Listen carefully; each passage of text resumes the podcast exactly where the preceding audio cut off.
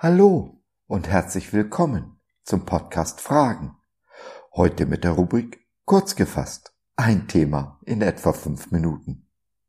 Ich bin Gottes Stammtischphilosoph und freue mich sehr, dass du dich reingeklickt hast. Schön, dass du dabei bist. Warum ich nicht für den Weltfrieden bete.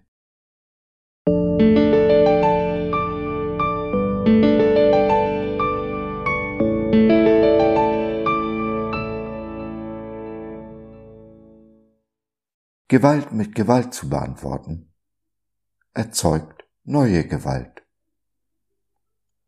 Aber ich sage euch, die ihr zuhört, liebt eure Feinde, tut wohl denen, die euch hassen, segnet, die euch verfluchen, bittet für die, die euch beleidigen. Jesus in Lukas 6, den Versen 27 und 28. Die Gewaltspirale ist ein Teufelskreis. Bestes aktuelles Beispiel die Ukraine.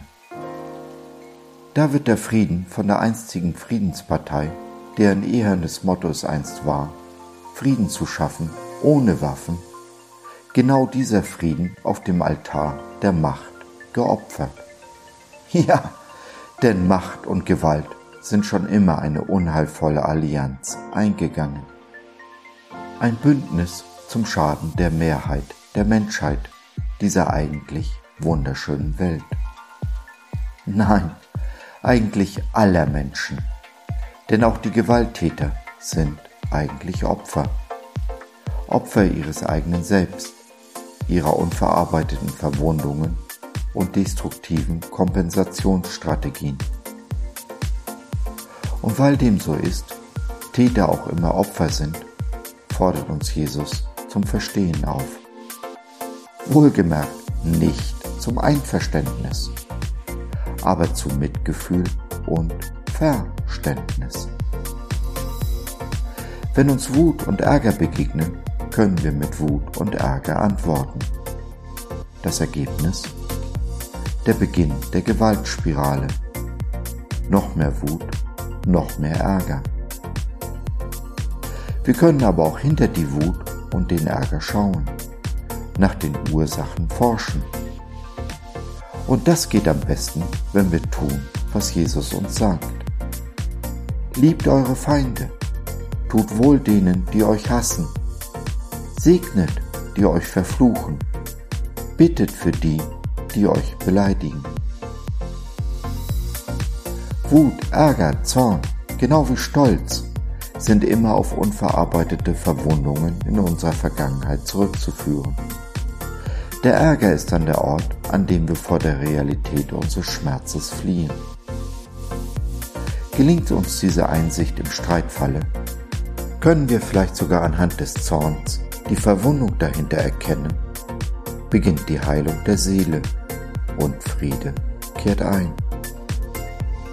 Und Jesu Worte sind gar nicht mehr so abwegig, wie sie anfangs erschienen, oder?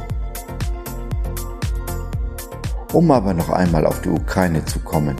Nein, ich bete nicht für Frieden in diesem Krieg oder gar den Weltfrieden. Den wird es nicht geben.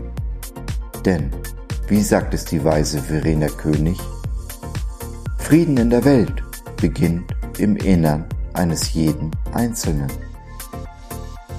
Und so ist mein Gebet, dass wir uns die Worte Jesu zu Herzen nehmen, wir Verständnis und Einsicht zeigen, uns den Wunden stellen und sie verbinden, unsere und die unseres Feindes, anstatt weiter auf sie einzuschlagen oder, genauso schlimm, sie zu ignorieren.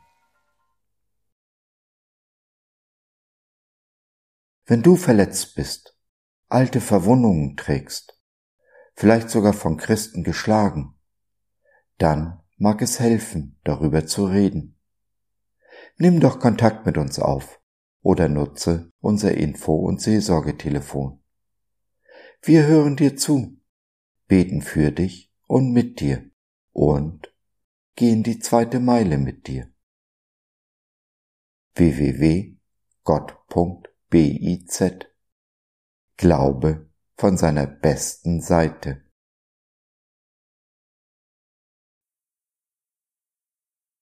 So, das war's für heute. Danke für deine Zeit. Wir freuen uns, dass du dabei warst und hoffen, wir konnten deinen Geist ein wenig anregen. Gerne würden wir von dir hören, mit dir reden, diskutieren und beten. Und gerne würden wir erfahren, wie du die Dinge siehst, wie du sie verstehst. Besuche uns doch im Web, wir freuen uns schon sehr auf dich. www.gott.biz Bis dahin alles Liebe, dein Josef.